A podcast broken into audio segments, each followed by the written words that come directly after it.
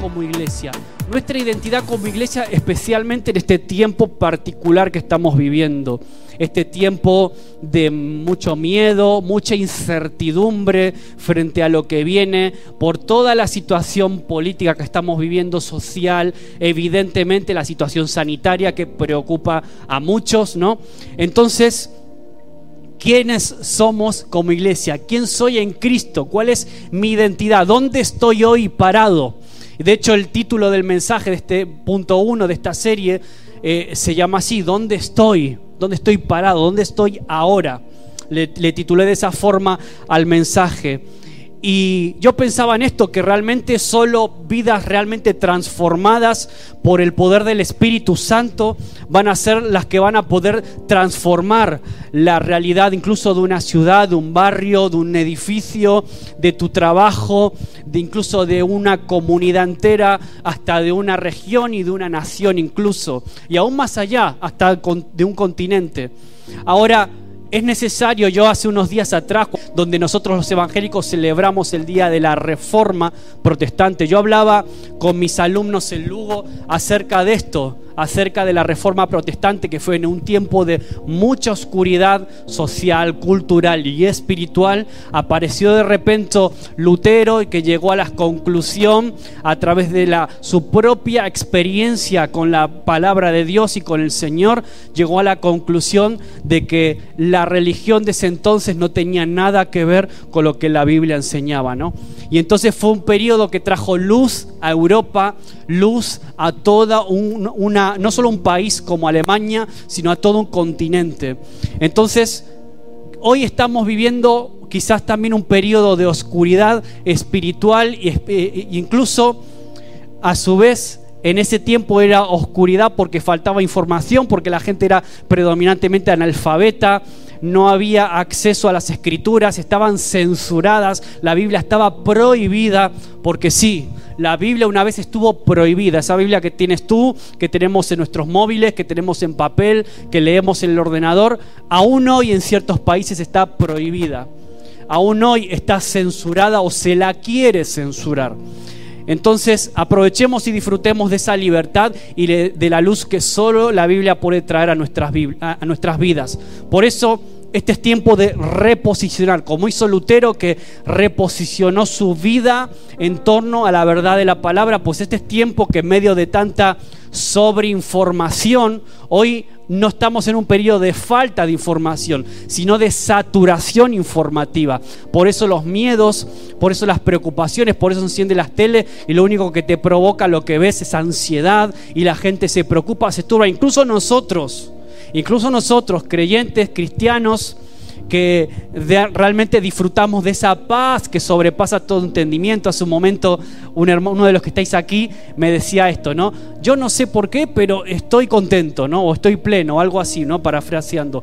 Eh, como a veces incluso, aunque las situaciones estén difíciles, podemos disfrutar de la paz que sobrepasa todo entendimiento que solo el Señor puede darte, aunque las circunstancias digan todo lo contrario.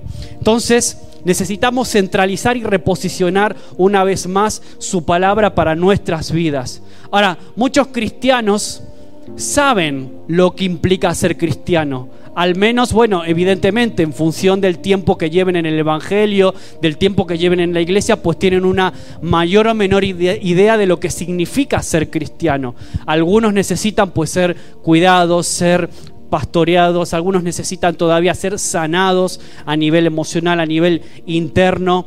Ahora tenemos una cosmovisión occidental que nos empuja muy fuerte en este tiempo hacia el individualismo. Yo creo que en este tiempo de pandemia eso no hizo más que acelerar esa tendencia hacia el individualismo, hacia encerrarnos en nosotros mismos, a encerrarnos en nuestras familias. La situación de la propia pandemia nos empujó en un momento dado, ahora ya no tanto, pero a estar encerrados en nuestras casas, encerrados con nuestras familias. Y ese fue un momento que fue un tiempo necesario puntualmente, ¿no? Pero sin duda yo pensaba en esta semana cuando veía este mensaje, en todos aquellos hermanos y hermanas que durante la pandemia eh, han sido empujados a desvincularse de la comunidad, de la vida de iglesia en sí, o han tomado esa decisión o han cortado lazos la situación los ha llevado a eso o ellos han tomado esas, esas determinación o sencillamente se han dejado estar. La mayoría de los casos se han dejado estar, se han, como decimos eh, eh, vulgarmente, se han apalancado en cuanto a su fe, en cuanto a sus convicciones y han pensado o se han, han se han tragado la mentira del enemigo de que se puede ser cristiano sin ir a la iglesia, se puede ser cristiano sin congregarme, se puede ser cristiano sin ser parte de una comunidad de fe como, como esta. Y ese es un tremendo error, un tremendo error en el que muchas personas han caído durante todo este proceso de, la, de, la, pandemia. ¿no? Algunos de ellos todavía siguen sin, sin conectarse a una iglesia local y eso es verdaderamente triste. Ahora, muchas veces nos olvidamos que el cristiano solo, el solitario, que no vive en una comunidad, realmente no es un cristiano, no existe, o, más bien es una, es una copia devaluada, es un cristiano que no tiene valor, perdió su esencia por estar lejos de la comunidad, por estar solo. Por, eso tenemos que recuperar nuestra identidad como iglesia desde la comunidad, no solo desde nuestra identidad como hijos de Dios, identidad individual, somos hijos de Dios, pero también desde nuestra identidad colectiva como cuerpo, desde nuestra vivencia.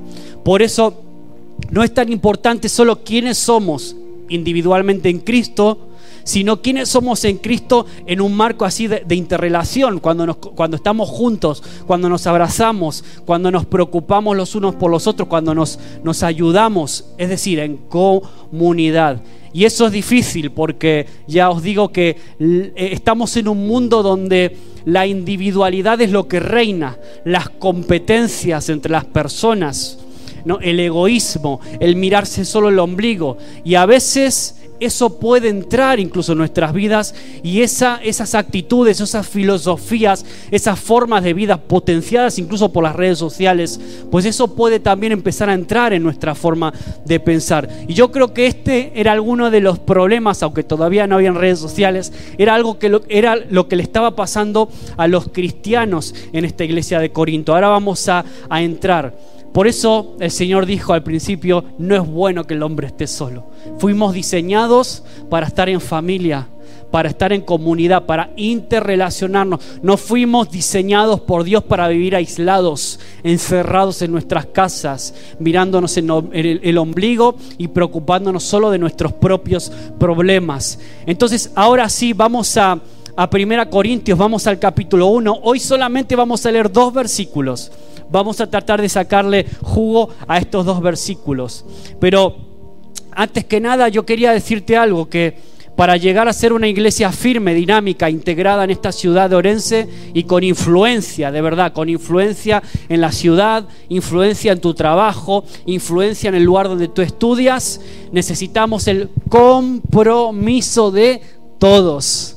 La iglesia no es Maxi, la iglesia no es André, la iglesia no es el pastor, la iglesia no es el evangelista, la iglesia no es el profeta, la iglesia no es el profe de escuela dominical. La iglesia somos todos, la iglesia eres tú y soy yo. La iglesia es cada uno de los convertidos, es decir, aquellos que están comprometidos en un lugar físico que es donde empieza la, comunidad, ¿no? Entonces, aquellos que están comprometidos con qué? Con la visión, aquellos que están comprometidos con, con la visión de la propia iglesia que tiene. Ahora, si te gusta otra iglesia no pasa nada, hay, muchas iglesias en Orense, tú puedes visitarlas. Y si tú tienes una dirección específica de parte de Dios de visitar o de estar sirviendo y de estar eh, desarrollando tus dones y talentos en otras iglesias, no pasa nada, genial. Ahora, ten mucho cuidado de no moverte en ese sentido en base a sentimientos puramente o en base a heridas del pasado o en base a situaciones que no se han resuelto correctamente. Por eso es bueno, y yo siempre lo hablo con algunas personas que, que, les gusta siempre estar en muchas iglesias y visitar, y eso está genial, pero nunca te olvides de comprometerte en una, que, es, que haya una en la que de verdad tú estés desarrollando tus dones, que estés bendiciendo a otros, que estés comprometido en cuanto a tu tiempo, tus recursos y todo lo que tú puedes hacer para edificar el cuerpo de Cristo. Dios no da los dones o los ministerios para competir. La iglesia es un cuerpo y cada uno tiene una función y una importancia. Por eso vamos a ver esto de esta, la situación en la iglesia de Corinto. Por eso quiero hablarte de cómo era la, primero un contexto un poquito así general, muy rápido de cómo era la ciudad de Corinto. Pues era la iglesia de Corinto una iglesia típica, paradigmática en muchos sentidos con muchas iglesias a través de los siglos. Pablo, el apóstol Pablo, fue el fundador de la iglesia de Corinto en su segundo viaje misionero. Pablo anteriormente había estado en muchas ciudades visitando, en algunas había estado, había tenido más éxito que en otras, en algunos se había sentido más a gusto que en otras, pero, pero él por alguna razón sintió fuerte de establecerse un buen tiempo en Corinto y estuvo un año y medio predicando y levantando a las personas que conformarían la iglesia después. Entonces llega a Corintio donde estaba, eh, estuvo un buen tiempo predicando. Ahora, la ciudad de Corinto estaba en un lugar estratégico, en lo que actualmente sería Grecia. Era una ciudad costera muy rica, eh, vivía de los impuestos del tránsito marítimo, el tránsito comercial, pero a la vez, como era una ciudad muy rica, era una ciudad también muy corrupta. Era una ciudad donde se había hecho popular el verbo coriantizar. El verbo coriantizar quería decir vivir a la corintia. ¿Qué quiere decir vivir a la corintia? Vivir en el desenfreno, en la inmoralidad, en el desenfreno sexual, en el desenfreno de todo tipo, lujurias, borracheras, idolatría Ahí este, en Corinto también habían varios templos paganos dedicados a dioses tanto griegos como romanos. Vivir a la Corintia se había hecho muy popular y eso en algún punto se había metido dentro de la iglesia y habían algunos hermanos dentro de la iglesia que se pensaban que se podía seguir al Señor y al mismo tiempo vivir a la Corintia. Entonces Pablo cada dos por tres tiene que intervenir y se enfada algunas veces con mucho amor, pero también a veces con dureza tiene que llamarles la atención y con mucho amor también pastorearlos y enseñar, enseñarles qué significa realmente vivir para Cristo. Entonces vamos, a, vamos allá, vamos a ir a, a estos elementos claves en, los que se puede ver a Pablo eh, no solo luchando para que el mundo no entre a la iglesia, sino para que la iglesia realmente se convierta en un agente de cambio y de expansión hacia el mundo y que afectara al menos a la ciudad de Corinto. Entonces vamos, a, vamos allá, vamos a, a leer 1 Corintios 1, vamos a empezar por el versículo 1. Y mira todo lo que podemos sacar del versículo 1. Dice, lo voy a leer como de esta versión que está aquí, que es la nueva versión internacional. Dice, Pablo, llamado por la voluntad de Dios a ser apóstol de Cristo Jesús y nuestro hermano Sóstenes. Aquí la versión que yo tengo dice la Reina Valera, creo que es Pablo, llamado por la voluntad de Dios a ser apóstol de Cristo Jesús y nuestro hermano Sóstenes. Es prácticamente igual. Y aquí ya tenemos algunos elementos bien claves. Aquí ya solamente la presentación de la carta que Pablo le escribe a esta iglesia, porque en ese momento no había WhatsApp, en ese momento no había Facebook, no había ni siquiera correo postal, por lo tanto lo que había que hacer era escribir una carta y enviarla, igual tardaba mucho tiempo en llegar a su destino. Entonces era la forma de comunicarse. Pablo a veces estaba en Corintio, pero a veces iba a visitar otros puntos, otras iglesias donde ministraba, se enteraban de las cosas que pasaban en Corinto, ay madre mía, y se ponía a escribir cartas. Y aquí se presenta Pablo. Dice Pablo, llamado por la voluntad de Dios a ser apóstol de Cristo Jesús. Es decir, aquí tenemos la primera pista que nos puede ayudar hoy, en este día. Pablo sabe quién es y quién lo envía. Pablo sabe cuál es su llamado y de dónde viene su llamado. Y al mismo tiempo sabe que su llamado no culminó, no terminó, su llamado está en formación. Dice, llamado a ser apóstol. Él estaba ejerciendo como apóstol, pero sabe que su carrera todavía no había terminado. Él sabía que todavía su ministerio estaba en proceso de formación. Y dice, mira cómo dice, Pablo llamado a ser apóstol de Jesucristo por la voluntad de quién? De Dios y sostener nuestros hermanos. Entonces, vamos al punto uno, es saber dónde uno está, saber dónde estoy. A, mí si me dices, por ejemplo, Maxi, ¿cómo hago para ir a Coruña? Eh, yo lo primero que le pregunto es, vale, pero ¿dónde estás ahora ubicado? Porque no es lo mismo ir de Coruña, ir, salir desde Orense, salir desde Lugo, salir desde Valladolid o salir desde Madrid. Te va a llevar un tiempo diferente según el punto donde tú partas. Dónde estás ubicado es tan importante como saber a dónde quieres llegar. Y a veces hay muchos cristianos que tienen una noción, una idea de a dónde quieren ir, a dónde quieren llegar, pero no saben dónde están ahora no saben dónde están parados ahora, no saben cuáles son sus recursos que tienen ahora. Y yo creo que eso es lo que Dios nos quiere decir hoy en esta tarde. Es tiempo de saber dónde estoy, cuál es mi identidad, dónde estoy ahora ubicado y qué quiere el Señor de mí. Es bueno saber dónde quiero ir, pero primero tengo que saber dónde estoy parado. ¿Qué herramientas tengo? Como dice la escritura, ¿cuál es la medida de mi fe? Cuál es la medida de tu fe y la mía. ¿Cuál es mi grado de compromiso con esta iglesia? Hoy tengo que eh, examinar de alguna forma, ¿estoy comprometido de verdad con el Señor o soy simplemente un asistente a una iglesia o soy un fan. Hoy está tan de moda el fenómeno fan. Es muy bonito darle like en una publicación a alguien y decir, ya lo sigo. A veces pensamos que seguir a Cristo es como dar un like simplemente a lo que dice. Oh, qué bonito lo que dice la Biblia. Vale, pero lo estoy viviendo, estoy viviendo de acuerdo a lo que Él espera de mí. Entonces, es importante que sepamos quiénes somos, dónde estamos. Y Pablo sabe muy bien quién es sabe muy bien quién lo está llamando en cuanto, y sabe en, en qué momento de su ministerio está llamado a ser apóstol, dice Pablo. Él sabe que el apostolado todavía en ese momento no estaba terminado, quedaba mucho por delante. Hay muchas cosas que tiene que dejar para alcanzar esa meta. en varios mm, momentos él llega a usar esa expresión, yo prosigo a la meta, yo todavía no terminé la carrera, usa mucho esas, esas metáforas, esas comparaciones. Por eso todo ministerio implica a veces renunciar a ciertas cosas. Cuando tú le dices sí al Señor, indudablemente hay cosas que a las que tú le estás diciendo que no.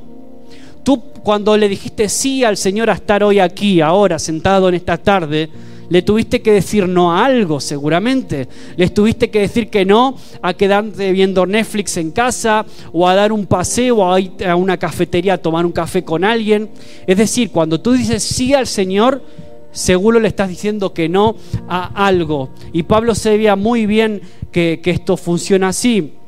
Entonces, estos hermanos de Corinto, el problema que tenían es que querían disfrutar de las bendiciones del reino, pero a la vez no querían dejar la vida del mundo, querían seguir viviendo la Corintia, querían seguir disfrutando de ciertos placeres que el Señor sin duda quiere empezar a limpiar en las vidas de las personas, quiere empezar a desterrar y a quitar formas de pensar, filosofías que nos llevan a vivir de manera desenfrenadas. Y en este caso, estos cristianos les, estaba pasando eso.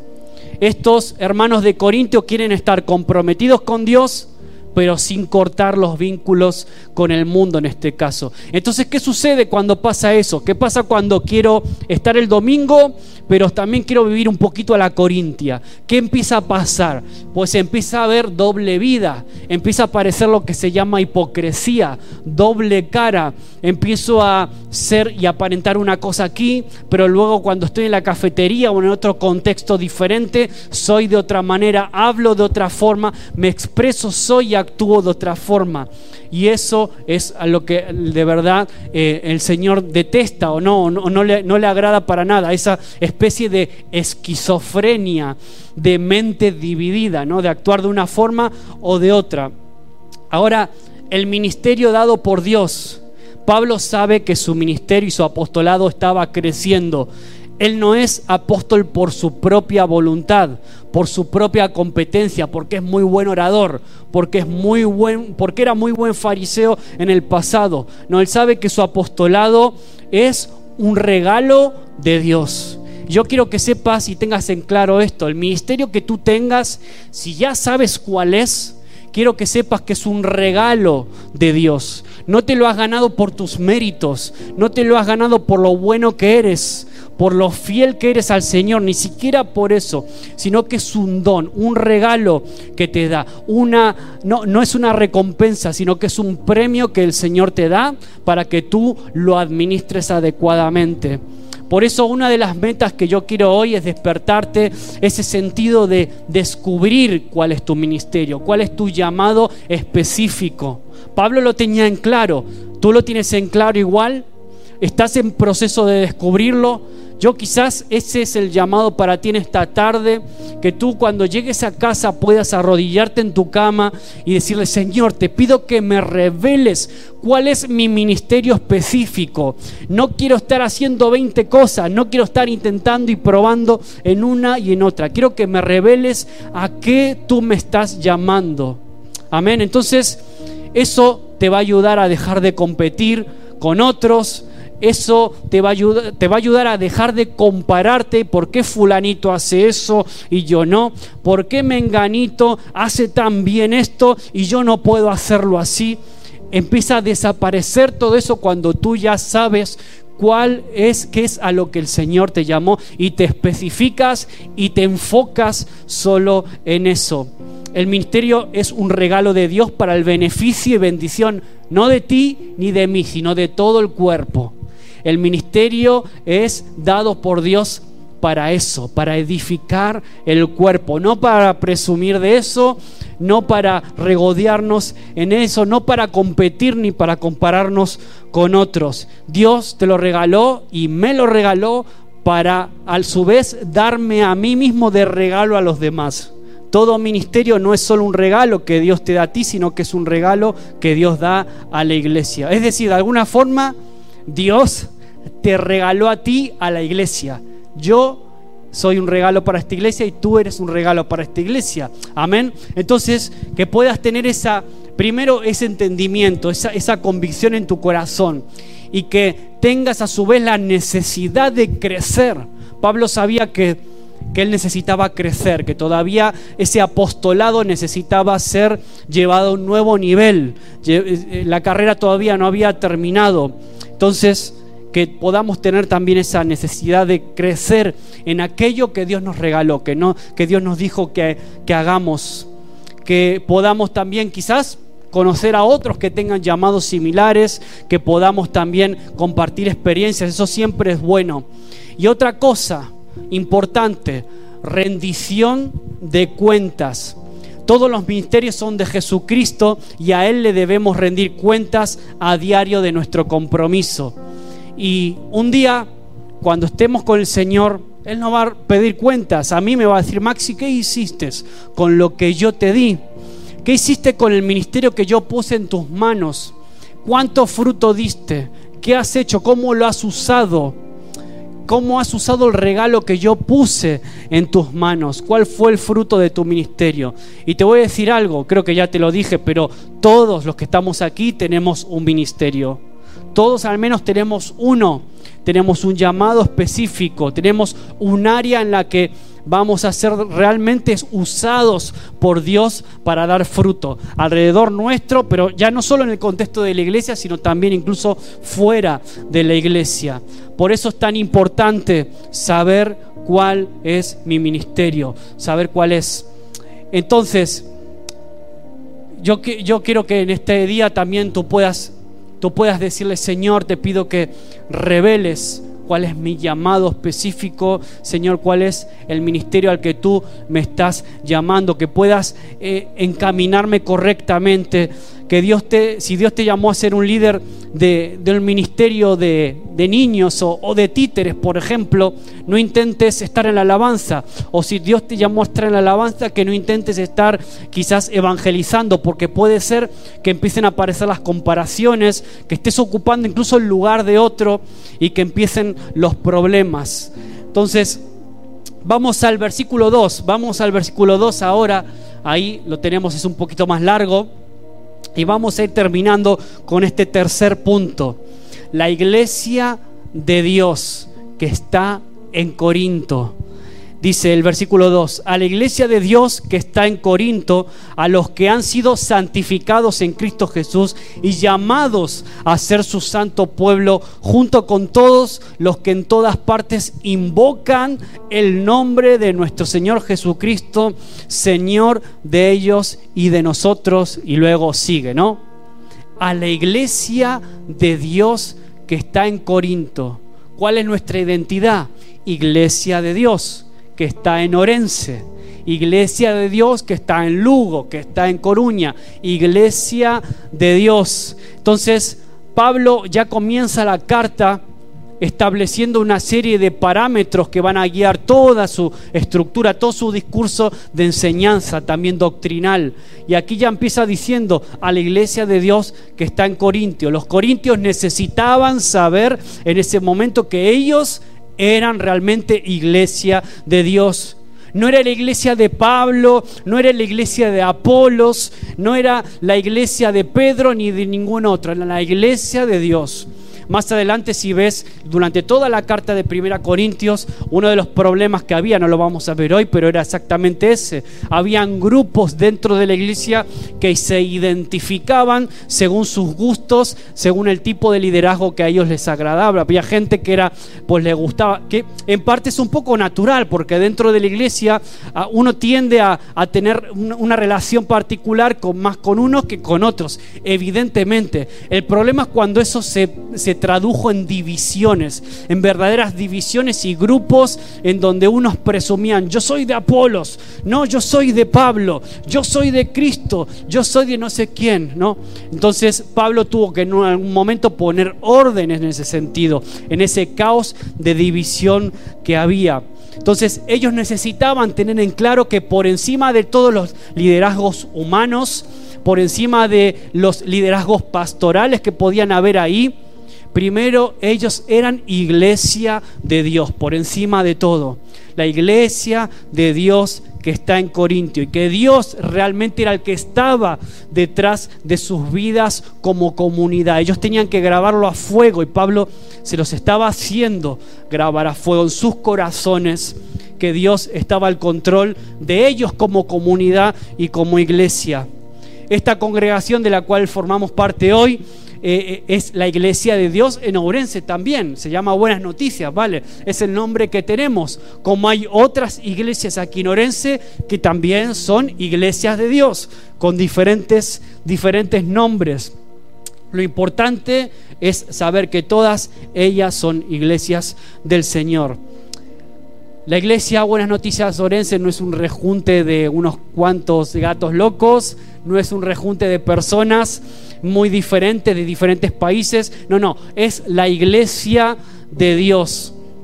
Y Dios tiene un propósito con esta congregación, tiene un Dios, tiene, tiene un propósito contigo, tiene un propósito especial, especial y único también conmigo y con cada uno de los que estamos aquí. Ahora, ¿dónde está tu identidad? Somos la iglesia de Dios, no somos la iglesia de Maxi, no somos la iglesia de Andrés, no somos la iglesia de Lenir, no somos la iglesia de Roberto ni de Marcos Zapata. Hoy es tiempo, iglesia, que podamos honrar la identidad que tenemos en Cristo Jesús. Amén. ¿Cuál es el proyecto? para esta congregación? ¿Cuál es el proyecto para tu familia? ¿Cuál es el proyecto de Dios para tu vida? ¿Y cómo encajas en ese, en ese proyecto? Y quiero decirte una última cosa. No estás aquí por casualidad. No estás aquí simplemente porque las circunstancias de la vida te llevaron y te guiaron hasta aquí. No estás simplemente por puras decisiones personales. No estás simplemente porque no tenías otra iglesia mejor en la que estar. No, estás aquí porque Dios sin duda tiene un propósito también para ti. Tú eres parte del proyecto de Dios. Ahora, qué triste es cuando hay cristianos que no entienden esto, no entienden que son realmente iglesia de Dios, que Dios tiene un propósito para sus vidas.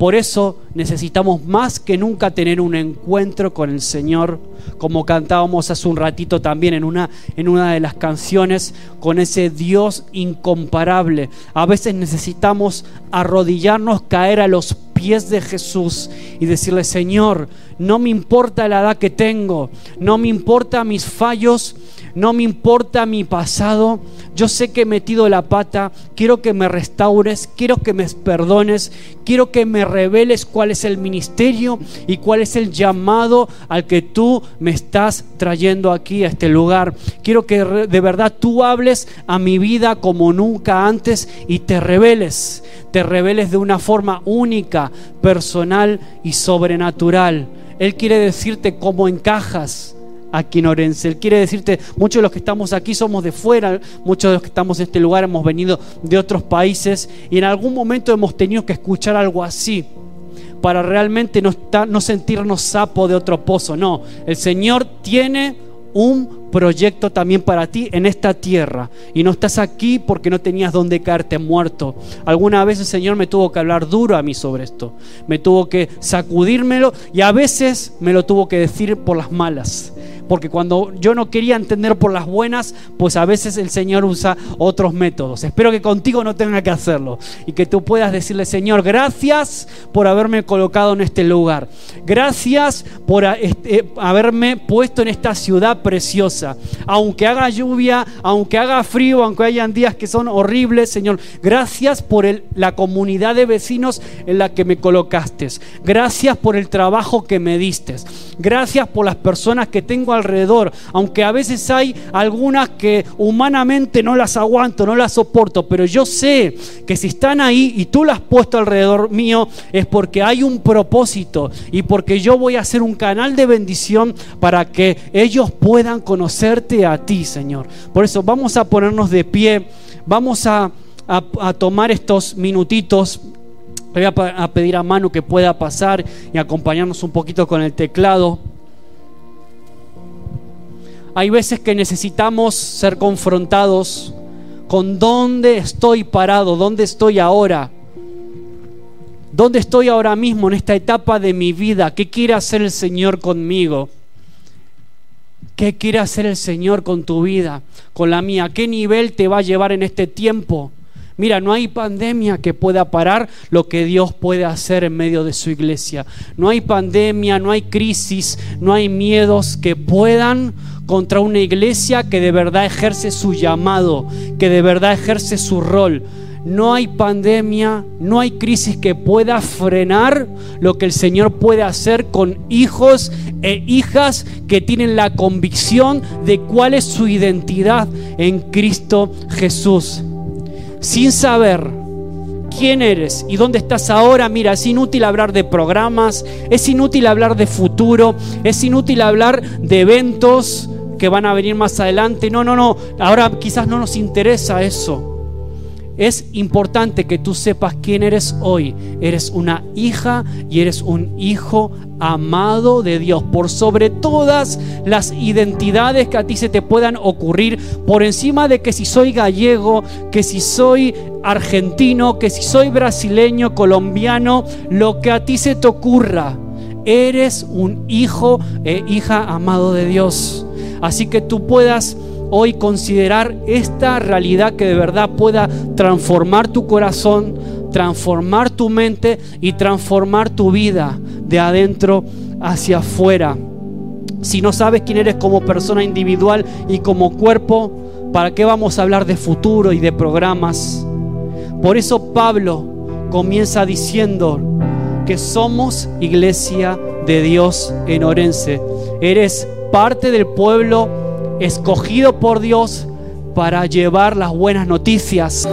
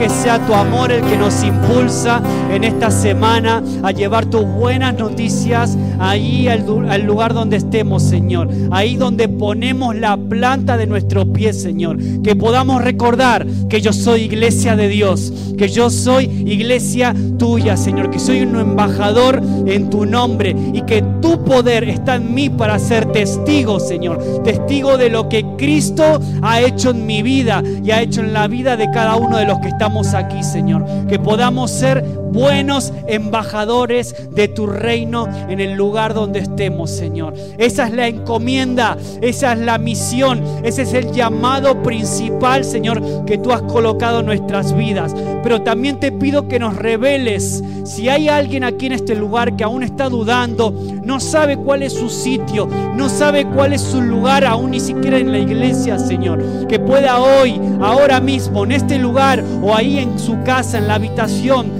descubrir, Señor, que tú puedas revelarte a su vida, que tú puedas revelar cuál es el ministerio y el llamado específico para el cual tú lo has colocado aquí en esta tierra de Orense. En el nombre de Jesús, que no pase ni un día más sin tener la seguridad de que hemos sido traídos a este lugar con un propósito. Hemos sido rescatados de las llamas del infierno, Señor. Hemos sido pasados de muerte a vida con el propósito de traer a otros a tus pies, Señor. Danos la valentía, el poder, el coraje, Señor, de compartir a otros esta semana, a esos vecinos, a esos amigos, a esos compañeros que necesitan tener un encuentro contigo, necesitan escuchar un mensaje de liberación, Señor. Que tú puedas usar nuestras voces, que puedas usar nuestro ejemplo, nuestro ánimo, que puedas usar nuestras palabras, que puedas usar la oración que vamos a hacer sobre ellos, Señor, para que sus vidas sean transformadas, no por una religión, sino por el poder de Jesucristo, Señor. En el nombre de Jesús, despídenos con tu paz y con tu bendición. Ahora, de camino a casa, a cada uno, llenos de tu fuego, llenos de poder, llenos de propósito, con la seguridad de quién somos en ti, quién soy individualmente y quién soy como comunidad, Señor. Padre amado, gracias por esta iglesia preciosa en la cual tú me has plantado, Señor. Gracias por esta familia, esta comunidad de fe en la que tú me estás haciendo florecer o me estás desarrollando. Que cada uno de los que estamos aquí podamos también experimentar eso. Que este es el lugar donde tú me has llamado. Este es el lugar donde yo quiero dar fruto, Señor, para tu nombre. Señor, fruto para tu gloria y para tu honra.